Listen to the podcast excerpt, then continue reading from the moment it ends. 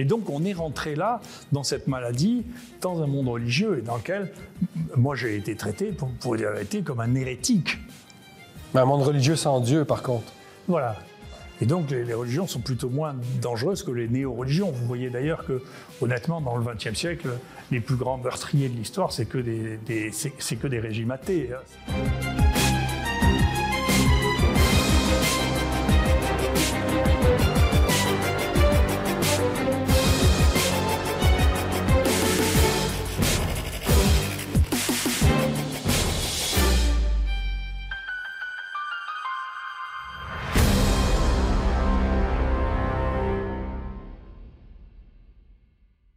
Monsieur Didier Raoult, merci beaucoup d'avoir accepté notre invitation. Bonjour. Faut-il vraiment vous présenter? Vous êtes euh, microbiologiste, spécialiste des maladies infectieuses, ex-directeur de l'Institut hospitalo-universitaire Méditerranée Infection. Vous avez été évidemment porté euh, à l'avant de la scène durant euh, la crise sanitaire. Vous êtes devenu en fait célèbre, on peut dire clairement, durant la crise sanitaire. Vous faites paraître votre autobiographie aux éditions Michel Lafon, dans laquelle vous euh, écrivez que la France fait naître de purs génies avant de les condamner à une espèce de folie destructrice. Êtes-vous déçu de votre pays, la France, autrefois un phare de la science et de la liberté? Si vous voulez, je ne sais pas, il y, a, des hauts débats, il y a, une histoire française que je connais, donc je ne suis pas surpris. Euh, si vous voulez, j'ai eu l'occasion d'ailleurs, lorsque on m'a demandé de, m'exprimer sur le, sujet du Covid à l'Assemblée nationale, de dire la France a cette particularité extraordinaire d'être le, pays de la Révolution qui a tué le plus grand scientifique du monde, le plus grand poète français, le plus grand juriste français en moins de deux ans. Et ce- régime-là qui vraiment décapité euh, la science, la connaissance et l'art, euh, euh, quelques années plus tard, cinq ans plus tard, avait comme premier consul Napoléon qui s'entourait des esprits les plus brillants qu'il pouvait trouver. Euh, qu'ils soient d'accord ou non avec lui, ce n'était pas son problème, c'était qu'ils servent la France et qu'ils le servent. Et d'ailleurs, euh, dès qu'il a perdu la puissance pour le faire, les trois quarts l'ont trahi, il n'était pas surpris. Ce qui les intéressait, c'était- leur capacité, c'était pas leur, euh, leur fidélité. Donc euh, on peut passer du goût extrême de tout ce qui est réussite à la haine totale de tout ce qui est réussite dans le même pays en très peu de temps. hein. Pour vous, c'est ça le paradoxe français?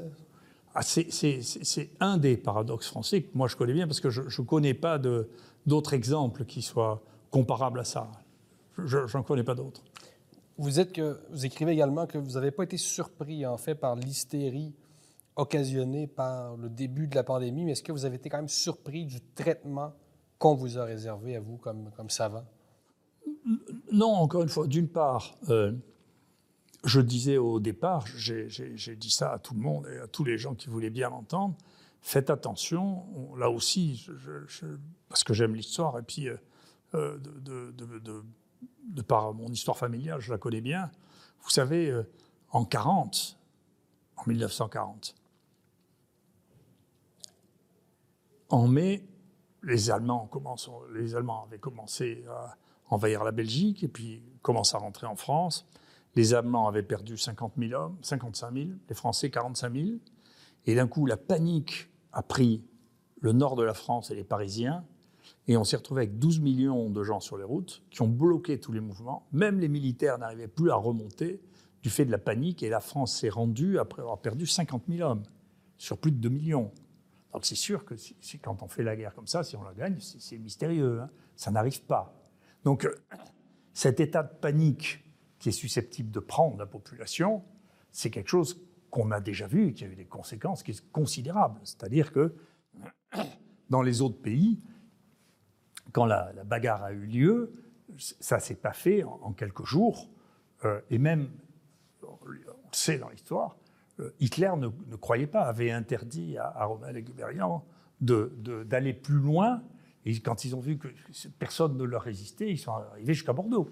Donc il y a quand même une histoire en France dans laquelle il arrive que la panique prenne les gens, y compris les hommes politiques, et que on n'arrive plus à gérer les choses. Et donc moi j'ai toujours essayé d'expliquer, j'avais expliqué ça dans, dans le rapport que j'avais fait il y a 20 ans au ministère en disant il faut faire très très attention, ne faut pas manier la peur, parce qu'entre la peur et la panique, euh, il y, a, y, a, y, a, peu d'espace. Donc il faut faire très attention. Ce n'est pas nécessaire, s'il n'y a pas de, de, conséquences qui soient mesurables dans le fait de, de, de faire peur, il ne faut pas le faire. Il faut soigner les gens, il faut se calmer. Un médecin, ça doit être calme. Un dirigeant, ça doit être calme. Ça ne doit pas être affolé. Ça ne doit pas prendre trop de cocaïne, si vous voulez. Et donc, hein Faire preuve de sang-froid. Sang-froid, voilà. Est-ce que vous dites euh, que la France est peut-être plus susceptible de, succomber à la panique que d'autres pays, ce qui s'expliquerait par l'histoire? Je ne sais pas. Moi, je, je, connais assez bien mon pays et son histoire. Je le connais même très bien. Mais j'ai pas trouvé, pour une fois, euh, l'histoire est trompeuse. Euh, j'ai lu les mémoires de Churchill sur, la, guerre en 40 et il, disait que l'Angleterre était exactement dans le même état que la France. Les gens étaient, ils, en avaient, ils n'avaient pas supporté la guerre de 14, ils étaient pacifistes, ils voulaient absolument pas que ça se passe, il y avait des contre-courants. Il dit mais ce qui nous a sauvés, c'est qu'on a gagné du temps avec la Manche.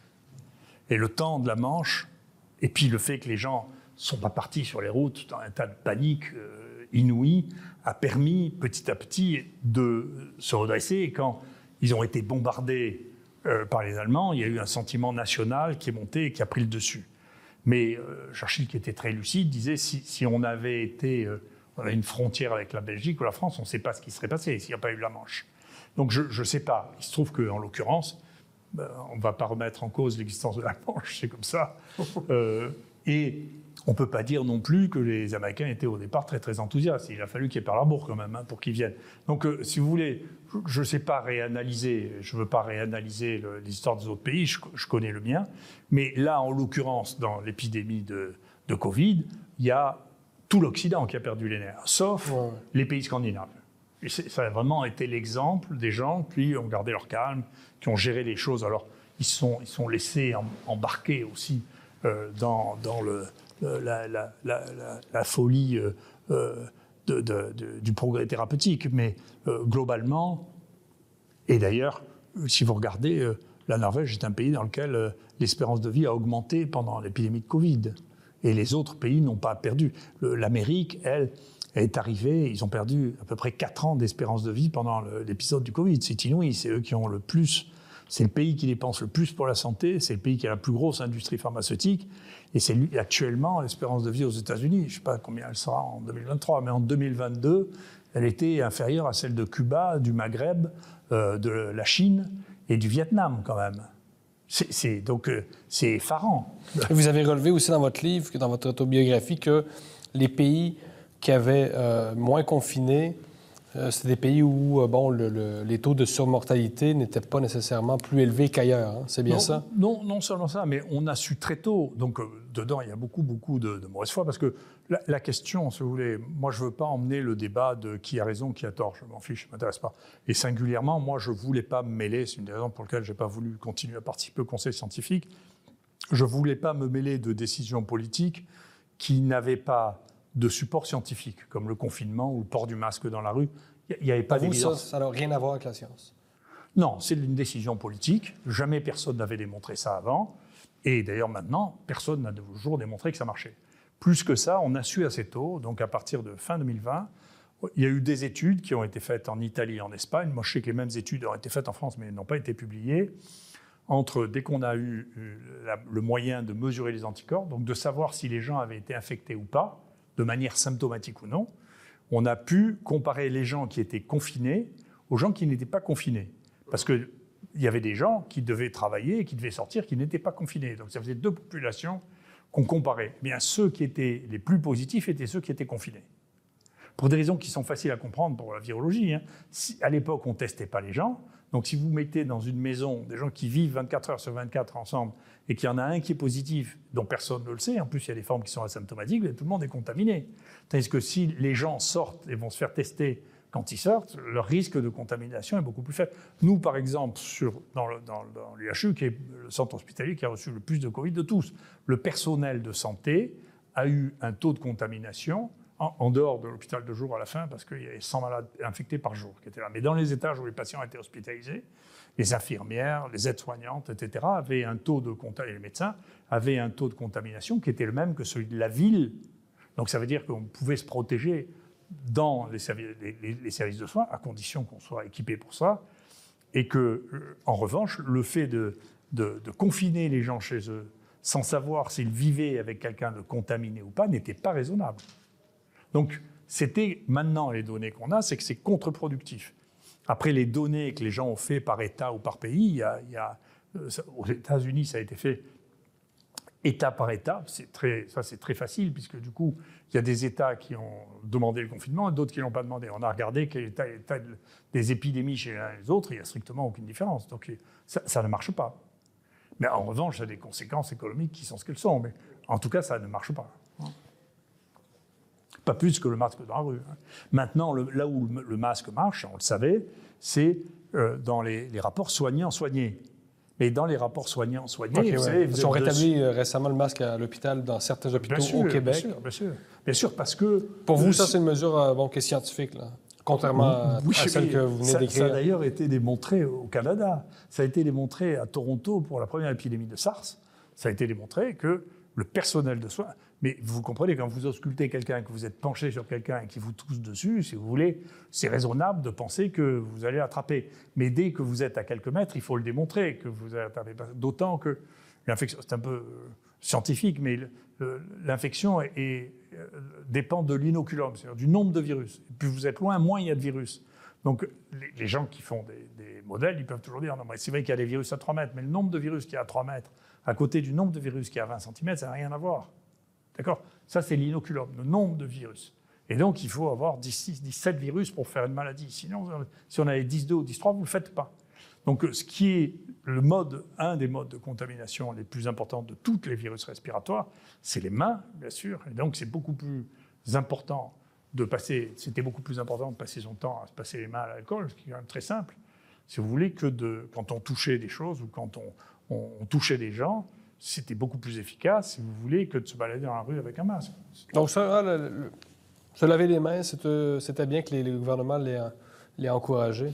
Alors ça, c'est prouvé scientifiquement, et puis c'est vraiment une preuve scientifique, c'est pas triché. Je vais vous expliquer comment ça, ça vous intéresse. Hein. oui, non, mais j'étais moi-même un peu moqué. Moi, j'avais reviewé ce papier. Le Lancet avait, euh, avait envoyé un papier à, à reviewer, qui était un papier qui était fait par euh, des Anglais euh, au Pakistan. Et donc, ce qu'ils avaient fait, ils avaient pris des, îlots euh, dans plusieurs villes au Pakistan, et il y avait des familles dans lesquelles ils implantaient le lavage des mains. Alors, ils implantaient le fait que les gens se lavent le corps en entier une fois par semaine, et le lavage des mains tous les jours.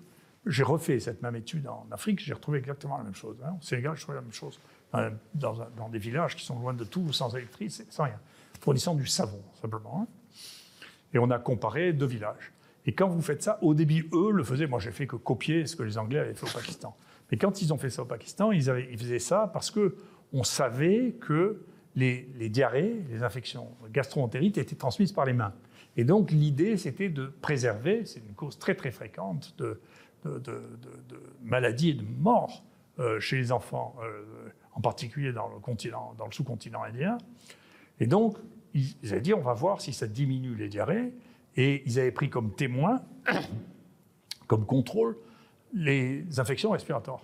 Parce que personne ne pensait que les infections respiratoires venaient par là. Et à leur surprise, ça a diminué 30% les diarrhées et 30% les infections respiratoires. Et c'est là qu'on a compris, par hasard, et il n'y a que quand on trouve par hasard que c'est vrai.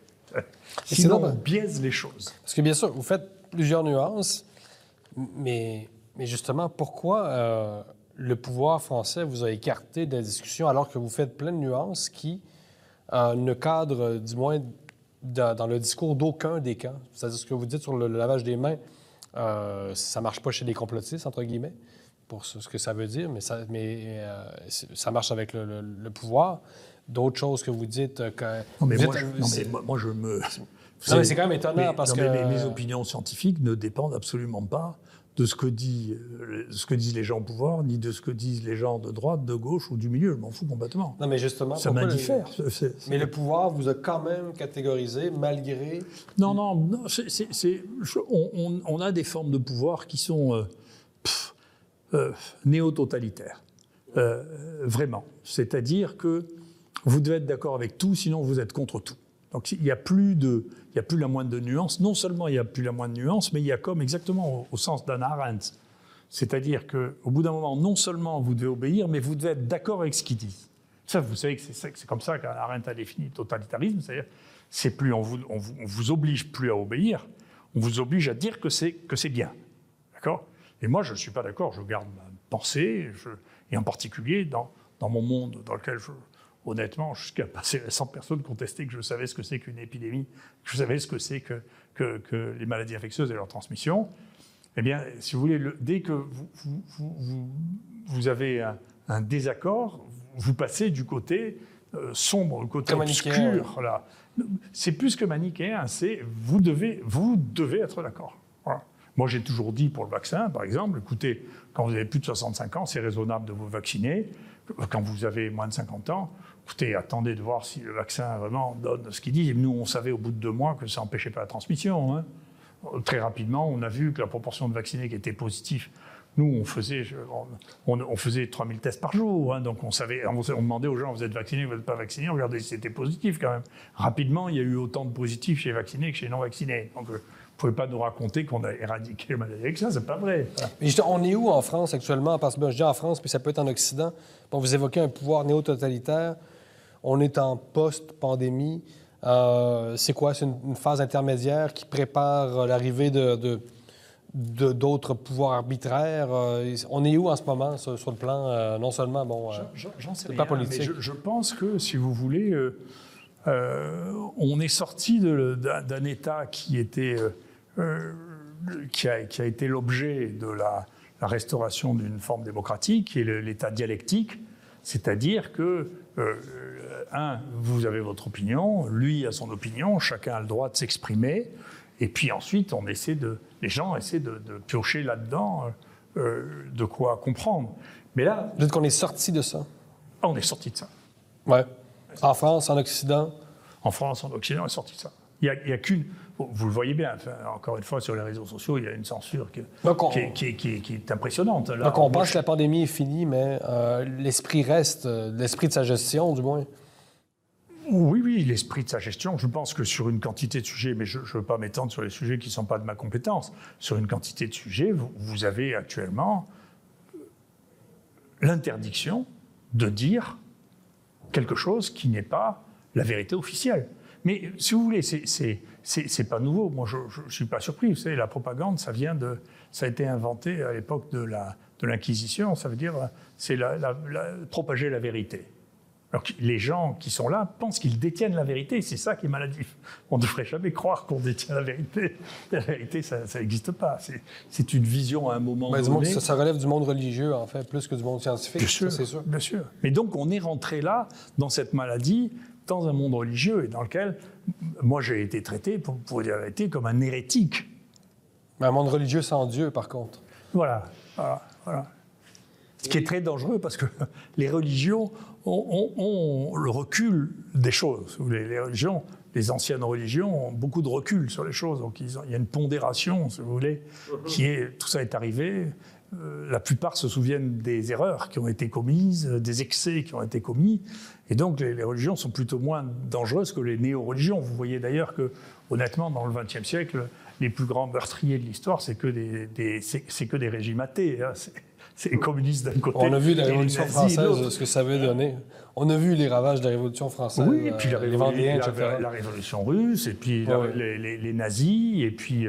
Euh, donc les, les, grands assassins du XXe siècle, c'est les athées quand même. Enfin, faut reconnaître, faut reconnaître la réalité quand même. vous vous décrivez notamment comme un. Et pourtant, je ne suis pas croyant. Vous voyez. Mais enfin, la, la réalité, c'est juste la réalité, c'est pas un choix. Vous voyez. Vous décrivez notamment comme un mal alpha. Euh, cette confiance que vous avez en vous, c'était nécessaire pour tenir tête pendant toute cette période au pouvoir français? Parce que vous avez quand même une confiance en vous bon, assez affirmée qu'on reconnaît dans le livre assez facilement. Oui, c'est-à-dire elle est, multiple, est liée à de multiples facteurs que je que, je que, je euh, j'explique. Hein. Euh, et d'autre part, c'est vrai que je m'intéresse beaucoup euh, je m'y suis beaucoup intéressé scientifiquement hein, aux au, grands singes, si vous voulez. Hein. Euh, et, chez les grands singes, c'est terriblement la, la, culture. Il y a une culture chez les grands singes. Hein. Pensez que tout est inné chez les grands singes, c'est aussi faux que chez l'homme. Il y a une culture chez les grands singes. Et cette culture chez les grands singes met en évidence que, effectivement, euh, on sait pourquoi biologiquement. Hein.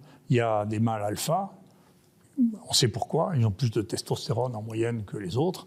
Et donc, euh, chez les humains, vous les reconnaissez, c'est ceux qui font des. Vous savez, le, dopant le plus extraordinaire, c'est la testostérone. Vous savez, c'est avec ça qu'on fait les muscles. Donc, si vous faites des muscles facilement, sans vous droguer, c'est souvent parce que vous avez taux de testostérone élevé. Et les mâles alpha-alpha sont ceux qui.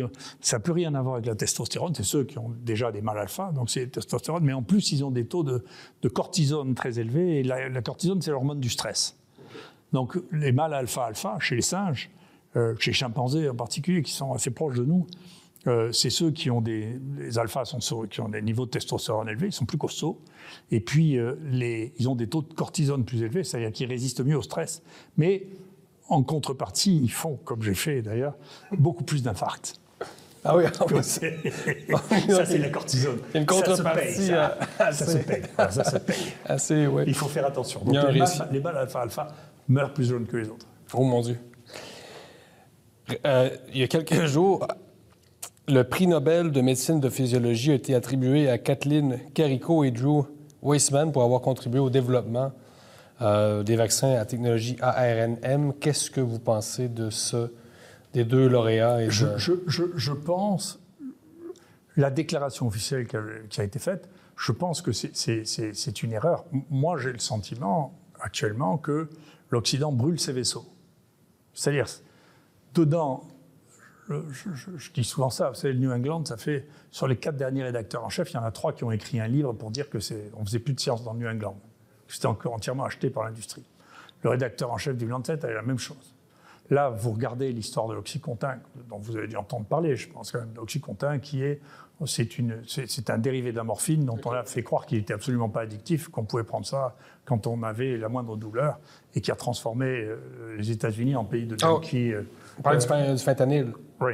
Non, non, pas le fentanyl, l'oxycontin, c'est la morphine, c'est un dérivé de la morphine, hein, qui a été vendu par un truc, et tout le procès de ça a été fait. Ils se sont rendus compte qu'ils avaient acheté tous les médecins, tous les gens qui faisaient la douleur. La FDA a dit que ça n'avait pas de problème. Les études ont été publiées dans le England et dans le Lancet. Donc c'est exactement la même chose. Hein. Donc euh, moi, je, veux bien que les gens découvrent ça, mais ça a même fait l'objet d'une série télévisée, donc vous n'avez qu'à la regarder. Et puis dedans, on vous explique tout ça. Et les mêmes qui, euh, avaient publié ça ont dit quand même c'est un scandale, c'est honteux, on espère qu'ils vont être punis. Donc, si vous voulez, tout ça revient l'histoire du Vioxx, dont vous avez peut-être entendu parler, ça a été publié aussi dans le New England, où l'industrie avait dissimulé les résultats. On estime qu'il y a 50 à 60 000 morts. Donc tous les ans, si vous voulez, il y a, euh, je ne sais pas, entre 5 et 8 euh, grandes euh, industries pharmaceutiques qui sont pénalisées aux États-Unis, parce qu'aux États-Unis, ils punissent quand même. Ils ne mettent pas en prison. Enfin, ils leur prennent une partie de leurs bénéfices. Pas tous leurs bénéfices, mais une partie de leurs bénéfices qui fait partie des risques euh, que couvre l'industrie pharmaceutique, mais qui couvre largement les bénéfices. Ouais, c'est ça. Et ils ont plus de bénéfices que de risques. Donc, tout, tout ça c'est transparent. Après, qu'on vous dise, vous êtes un complotiste, comme moi je racontais, j'ai écrit un livre il y a 9 ans de ça, sur l'utilisation des dérivés de l'opium. En disant, vous êtes fou, vous ne pouvez pas traiter toutes les douleurs avec ça. De en temps, il faut être capable de supporter un minimum des douleurs banales, parce que, y compris, on, recule le seuil de la douleur au fur et à mesure qu'on n'accepte plus les douleurs banales. Les douleurs qui deviennent insupportables sont des douleurs qui sont de plus en plus faibles. D'accord? C'est-à-dire que ça, on, on s'éduque à ça comme au reste. Donc si on refuse de s'éduquer, c'est-à-dire avoir la moindre douleur, en réalité, on ne supporte plus rien. Et si on commence à traiter les douleurs banales, faibles, avec des, dérivés de l'opium, on ne peut plus s'arrêter. Donc c'est un, vrai problème qu'on voit se développer aux États-Unis, qui commence à arriver en Europe de la même manière. C'est on ne peut pas traiter toutes les douleurs en donnant des dérivés de l'opium qui sont addictifs. Comme on ne peut pas traiter toutes les anxiétés avec des anxiolytiques, mais bon, j'aurais envie de te transférer vers la psychologie. Vous parlez justement de, bon, de Big Pharma. Euh, bon, vous êtes critique, vous, vous pointez directement les intérêts économiques de Big Pharma dans, votre autobiographie. Est-ce qu'il y a une manière, selon vous, de combattre, si on peut dire, l'emprise Si vous voulez, moi, je, je, des je, big pharma? je pense qu'il y a un manque de lucidité. Je, je pense d'ailleurs, je, je- je- je- j'en discuterai demain lors de ma conférence, que le, plus grand problème, j'avais écrit un, livre que j'avais mis d'abord sur Kindle, parce que j'avais la flemme de trouver un éditeur à l'époque, euh, que j'avais appelé Ignorance et aveuglement. Donc il y a une part dans, dans le- les erreurs euh, que l'on commet qui est due à fait que nous sommes ignorants. D'abord, nous sommes tous ignorants, on dé- découvre des choses tous les jours, donc on est tous ignorants d'un certain nombre de choses. Puis il y en a qui sont encore plus ignorants parce qu'ils ne savent pas des choses que d'autres savent. Et puis, quoi qu'il arrive, nous sommes aveugles. C'est des choses que nous n'arrivons pas à voir parce que, dont certaines sont générées par des conflits d'intérêts. Ça, c'est l'aveuglement. Et donc, euh, le, titre, malheureusement, a été changé quand l'édition est passée sur papier et maintenant s'appelle euh, un truc qui est moins intéressant, c'est la, science d'un sport de combat. Mais euh, cela étant, euh, le, le problème, hein, un des problèmes majeurs actuellement de cette crise, c'est l'aveuglement. C'est la, question, je, refuse de débattre, avec, on, met n'importe qui sur un plateau télé, un type qui est néphrologue, l'autre qui qui n'a même pas l'idée de savoir ce qu'est un virus, et il me dit, on va faire un débat. Moi, je ne pas faire débat. Quand j'étais plus jeune, j'ai accepté de faire des débats, je me suis retrouvé dans des situations fantasques, assez rigolotes. D'ailleurs, une fois, j'étais là pour, parce que quand, quand j'avais écrit mon rapport, j'avais dit, attendez, il faut refaire quelque chose pour le vaccin contre l'hépatite B, parce que Kouchner, à l'époque, la gauche était contre les vaccins. Vous savez, ça change. ça. Ah oui, oui, ça- La gauche était sûr. contre les vaccins et la droite était clivage, pour. oui, oui. Et le, le clivage a changé de côté. Complètement. C'est- bizarre, hein les gens ne se souviennent pas de ce qu'ils ont fait. hein. Et donc, euh, Kouchner n'aimait pas les vaccins. Et moi, je, je- le, le premier projet que j'ai écrit pour ce pays, c'était pour faire rembourser le vaccin contre l'hépatite B et contre hémophilus influenzae, qui n'était pas recommandé ni remboursé en France. Donc, c'est moi qui les ai fait rembourser. Et j'ai écrit le dossier pour que la sécurité sociale accepte de les rembourser. D'accord? Et aujourd'hui, on dit que vous êtes anti-vaccin. Imaginez quand même euh, l'ironie. là. Ouais. Et ben on traite d'anti-vax. Ça me fait rigoler. Donc quand Kouchner a fait cette énorme bêtise de supprimer la vaccination chez les plus jeunes, il a fallu repasser derrière. Et quand je suis repassé derrière, au ministère d'ailleurs, tous les, gens qui étaient formés à l'école de santé publique étaient considérés que la vaccination, c'était un truc de l'industrie pharmaceutique et que moi, j'étais euh, euh, pour le lobby de l'industrie pharmaceutique. Vous voyez que l'histoire est amusante quand même. Donc euh, il y a des retournements de situation qui laissent rêveur. Toujours est-il qu'on m'a invité dans un plateau télé et, parce qu'il y avait toute une série de gens qui avaient... Il y a deux choses qui sont très fréquentes et donc les coïncidences sont terribles quand vous avez deux choses fréquentes à la fois. Et donc il y avait la sclérose en plaques, chez, la première poussée de sclérose en plaques chez les femmes jeunes, c'est une maladie très fréquente. La vaccination, on l'avait faite à tout le monde et donc la chance que dans les semaines qui suivent commence une sclérose en plaques est très importante. Donc il faut faire des études. Les gens qui ont constaté ça, mais le premier qui a constaté ça est extrême. C'est le conseiller du Premier ministre de l'époque. Il était très influent. Euh, Bernard Kouchner l'écoutait beaucoup. Et donc ils ont dit, écoutez, on supprime tout parce que il doit y avoir un lien. D'accord donc ça a fait, il a fallu 15 ans pour remonter ça. Moi, j'ai été, les gens portaient plainte, et puis il y avait une juge qui était absolument convaincue que c'était vrai. Et d'autant qu'elle entendait des femmes qui passaient, qui passaient, qui passaient, et qui disaient Mais moi, j'avais rien, j'ai eu une sclérose en plaques.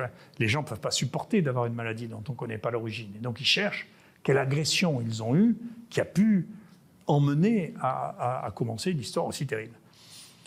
Et donc, j'étais dans un plateau télé. En face de moi, il y avait celui qui servait d'expert pour, pour- cette juge, le plus souvent, qui était un médecin généraliste qui, depuis 20 ans, ne faisait que de la psychanalyse.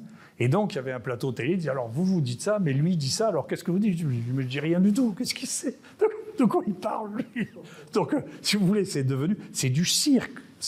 Tout ça, c'est de, l'animation. Ça n'a rien. La science ne se déroule pas sur les plateaux de télévision et l'information scientifique ne passe pas sur les, les- dans la presse. C'est pas là que ça se passe. En même temps, bon, on comprend que ce sont des dossiers extrêmement complexes, que ça prend une formation universitaire pour comprendre certaines choses, mais est-ce qu'il n'y a pas un risque quand même dans le fait de euh, laisser le monopole d'une question à des experts? Et C'est pas, un peu ce qui s'est passé durant la crise sanitaire, c'est-à-dire quand la, population n'est pas outillée pour comprendre un problème et que le problème est, réservé à une petite catégorie, une petite élite, donc une espèce d'expertocratie qui finalement confisque la démocratie. Moi, je, je- je- je- pense que c'est une bonne question. Moi, je, pense, encore une fois, moi, c'est mon, mon- mode de pensée, puis je n'arriverai pas à en changer. donc moi, je ne suis pas pour le, je, ne suis pas pour la pensée unique. Donc je pense qu'on doit avoir un débat. Je pense que donc nous, d'ailleurs, pour répondre à cette question, on avait fait. Moi, j'en avais assez pour vous dire la vérité. Le, la vulgarisation, c'est souvent vulgaire quand c'est fait par des gens qui ne savent pas de quoi ils parlent. Donc c'est les gens qui, qui s'intitulent journalistes scientifiques, la plupart du temps, ils connaissent rien du tout à la science, mais ils font croire aux gens qui les écoutent qu'ils la connaissent. Et souvent, ils ont des opinions dessus, qui sont des opinions, euh, si c'est juste des, opinions, des questions euh, d'êtres de, humains comme chacun a le droit d'en poser, c'est une affaire entendue. Mais moi, je me suis retrouvé en face de journalistes qui me disaient, qui, m'expliquaient à moi ce qui était le métier que je faisais depuis 40 ans quand même. Donc, ça m'est arrivé d'être désagréable. Donc, euh, il y a un vrai besoin de plusieurs sons de cloche, et à la fin, il y en a un qui s'établit. Ce que, encore une fois, donc moi, je ne, suis pour aucune forme de dictature, pas plus pour une dictature des experts, qui, d'ailleurs, la plupart du temps, quand ils pas euh, n'ont pas de biais commun, ne sont pas d'accord entre eux. Quand ils sont d'accord entre eux, c'est suspect. Enfin, c'est pas normal. Vous savez, euh, j'adore raconter une histoire que j'ai vérifié. Hein. Euh, quand il y, a, une question qui est posée, une question vraiment de théologie, d'application, chez les Juifs, il y a un tribunal rabbinique. Et on vote dans ce tribunal rabbinique pour répondre à la question. S'il y a l'unanimité, on revote parce que c'est pas normal. Ça, c'est une leçon phénoménale. Vous ne pouvez pas avoir dix personnes d'accord sur une seule question. Sinon, c'est. Alors, moi, j'ai posé la question à un des, des, des, plus grands rabbins de Jérusalem pour dire expliquez-moi la raison pour laquelle vous pensez ça. Il m'a dit écoutez, c'est parce que soit il n'y a pas de raison de poser la question, donc s'il n'y a pas de raison de poser la question, il ne faut pas la poser. Soit c'est parce que c'est truandé, soit c'est parce que les gens n'ont pas écouté. Mais c'est pas possible, vous ne pouvez pas avoir dix personnes d'accord sur la réponse à une question. C'est juste pas humain. D'accord? Très bonne leçon. C'est une leçon. Mais c'est ouais. ce qui s'est passé durant euh, la crise sanitaire. On pourrait aussi euh, inclure là-dedans la question climatique, hein, c'est-à-dire que, bon, finalement, euh, vous n'y connaissez rien, donc il faut euh, prendre des mesures pour euh, réduire la circulation, etc. Donc, on, on confisque le débat. le wokisme, vous en pensez quoi, le wokisme? Oh, écoutez, là, aussi, il y a, des... Moments dans l'humanité, des fluctuations dans l'humanité, c'en est une. Oh, on verra bien ce que ça deviendra. Je ne suis pas. Là aussi, j'ai je, je, une, une perception du monde qui n'est pas celle de tout le monde parce que je suis allé dans beaucoup d'endroits dans le monde, euh, en particulier très souvent en Afrique. Et si vous voulez, en Afrique, pour vous dire la vérité, le wokisme, c'est pas trop leur problème. Hein. Donc c'est le problème d'un certain nombre de, de, pays occidentaux. Écoutez, c'est un problème qui est ce qu'il est maintenant. Euh, Vous pensez que c'est une maladie occidentale je ne dirais pas ça. C'est un, un, problème, si vous voulez. C'est une perception des choses euh, euh, dont je ne sais pas ce qu'elle sera. C'est un phénomène qui est relativement récent dans son expression actuelle. Ouais. Moi, quand j'étais. Vous savez, j'ai la, la, la, première responsabilité médicale que j'ai eue, j'ai euh, organisé et dirigé la première salle de prise en charge euh, du sida en maladie, à, à Marseille, dans les hôpitaux de Marseille. Donc là, effectivement, euh, il y avait des transsexuels, il y avait des, ce qu'on appelait des travestis à l'époque, étaient donc des, des, hommes qui avaient une vie de, femme sans avoir été opérés. Et j'avais eu euh, euh, dans la chance, parce que c'était un type absolument génial, d'être l'interne du, du seul professeur qui acceptait de donner des hormones aux gens qui étaient transsexuels en France. Donc à la Timone, il y avait le professeur Val, et donc, moi, c'est la première fois que j'ai vu un trans euh, euh femme-homme. Sur les, femmes, les hommes-femmes, on en voyait assez souvent, qui prenaient les hormones, c'était opéré ou pas, mais qui prenaient les hormones. Mais euh, femme-homme, c'était rare, j'en ai vu qu'un, j'en ai, vu chez lui. Et donc, lui avait un détachement vis-à-vis -vis de ça qui était considérable. Il disait, oh mon Dieu, si, ils ont que ça pour être heureux, ils ont que ça pour être heureux. Donc, c'est après si ça devient une question de société et qu'on finit par non pas attendre que les gens disent écoutez, finalement, je, suis si mal dans ma peau que j'ai envie d'avoir une autre peau que celle qu'on m'a dit que j'avais, euh, ça va. Après, je, suis plus réticent sur le fait que, vous voyez par exemple en France, on empêche les gamines d'avoir des, des, jupes qui viennent jusqu'à la cheville. mais si en même temps on leur dit, écoutez, à l'âge de 8 ans, vous êtes sûr que vous sentez un garçon, vous ne sentez pas vraiment une fille, il y a là une discordance qui, doit amener à poser des questions quand même. Et vous ne voyez pas aussi la main de l'industrie pharmaceutique derrière l'industrie trans, euh, vous qui... Non, non, ça alors, peut-être qu'il y a, mais en tout cas, ça, je ne vois pas. Mais globalement, si vous voulez, moi, avec l'industrie pharmaceutique, je n'ai pas de problème avec l'industrie pharmaceutique. J'ai un problème avec la politique. On a l'industrie pharmaceutique. Elle fait son métier. Son métier, c'est de gagner du pognon. Après, si on dit non, non, c'est des anges, vous êtes fous. Vous avez vu les gens qui dirigent ça. Vous avez vu les gens qui mettent de l'argent. Sur les mêmes, c'est BlackRock, Vanguard, le c'est les bienfaiteurs de l'humanité. C'est pas le problème. Le problème, ils gagnent de l'argent. Vous pouvez pas dire à un type qui gagne de l'argent, écoutez, euh, vous ne devez pas influencer les gens, vous ne devez pas faire de lobby. Non. Après, nos sociétés ne traitent pas l'industrie pharmaceutique comme elles traitent n'importe quelle industrie. Or, elle est de même nature, elle est aussi, elle peut faire autant de corruption, elle peut faire autant. Donc l'erreur, c'est de croire que l'industrie pharmaceutique veut toujours notre bien. Non, c'est pas la question. La question, ils vendent des produits, pourraient vendre de la soupe ou vendre de la lessive. C'est les médicaments qui vendent. Et donc, il faut les traiter comme des gens qui sont des partenaires économiques et non pas euh, euh, les sauveurs de l'humanité. Il arrive de temps en temps, vous savez, dans le 21e siècle, des médicaments qui aient sauvé beaucoup de gens, qui a été inventé, un peu beaucoup. Ce qui est d'ailleurs un des problèmes majeurs, c'est que dans notre système à durée très courte de la propriété intellectuelle, c'est-à-dire la propriété intellectuelle, c'est 20 ans. Et encore, ça a été prolongé parce que maintenant, c'est 20 ans, non pas à partir du début de la propriété intellectuelle, mais à partir du début de l'usage. Ce qui, ce qui, permet de gagner 5 à 10 ans, parce que sinon, ils n'avaient plus que 5 ans pour pouvoir faire des bénéfices sur 15 euh, ans de travail. Donc, c'est compliqué, mais c'est un problème de politique, d'État et de gestion des conflits d'intérêts, des lobbies d'influence. Comme ça pour le reste. Je ne crois pas que le pétrole soit plus propre que les médicaments, mais pas moins. C'est de même nature. En terminant, parce que le, temps file, vous avez évoqué l'Afrique. Vous êtes né en Afrique. Vous vous décrivez même au début euh, de l'ouvrage comme un Africain blanc. Votre rapport à l'Afrique euh, actuellement? Ah, Il va très bien. J'adore l'Afrique, euh, donc je, me sens très bien en Afrique. Les Africains m'aiment bien aussi, ils sont assez d'accord avec moi, d'ailleurs, il n'y a pas de problème. Donc, je n'ai pas, de, pas de problème spécifique avec l'Afrique. Je, m'entends bien avec eux. Moi, les, meilleurs étudiants que j'ai depuis 15 ans sont africains. Euh, ils ont une, vitalité, un goût de s'élever et de réussir que, qu'on trouve beaucoup plus rarement actuellement chez les, Occidentaux. Donc euh, euh, je suis très, très fier. On a formé des, centaines de gens qui viennent d'Afrique. Je, suis extrêmement fier de ça. Donc, euh, aussi bien du Maghreb que d'Afrique subsaharienne. Donc, rien que d'Algérie, il va en venir 150, si vous voulez, qui retournent chez eux. On dit que la France a perdu beaucoup d'influence en Afrique récemment. Est-ce que c'est quelque chose que vous avez observé, vous, dans votre travail de, oui, chercheur? Oui, c'est vrai. De, de, chercheurs, non.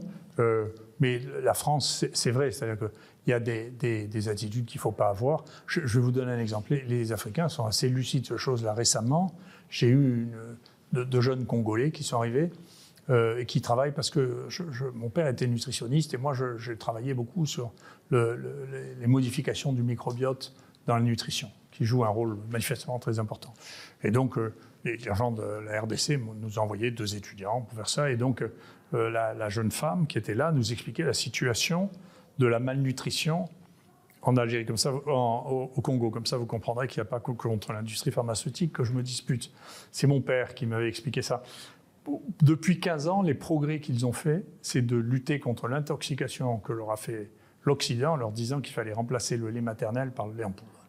Et donc, depuis 15 ans, la lutte contre la malnutrition, c'est de réintroduire l'allaitement maternel, un, et deuxièmement, de poursuivre l'allaitement maternel, ce que mon père racontait il y a maintenant 70 ans, d'accord, contre l'implantation massive de Nestlé qui donnait du lait en poudre, qui était dilué dans de l'eau qui n'était pas stérilisée, qui faisait que les gamins faisaient des, des gastroentérites du feu de Dieu, et que donc la première lutte contre la malnutrition, c'est de sortir de l'éducation européenne, c'est-à-dire de dire, écoutez, les enfants, il faut les allaiter, et les allaiter suffisamment longtemps pour faire tomber la malnutrition dans ces pays. Donc c'est la désoccidentaliser.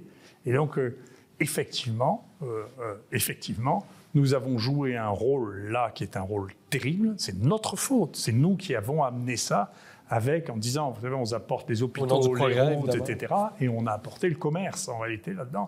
On a ouvert des portes de commerce dont ils n'ont pas encore réussi à tourner la page avec le temps. D'accord? Donc, euh, on ne peut pas arriver maintenant et leur dire, vous savez, heureusement qu'on était là pour vous apporter la civilisation. Donc, euh, si vous regardez le bon de l'espérance de vie qu'ont fait les pays décolonisés après la colonisation, ça vous fait peur.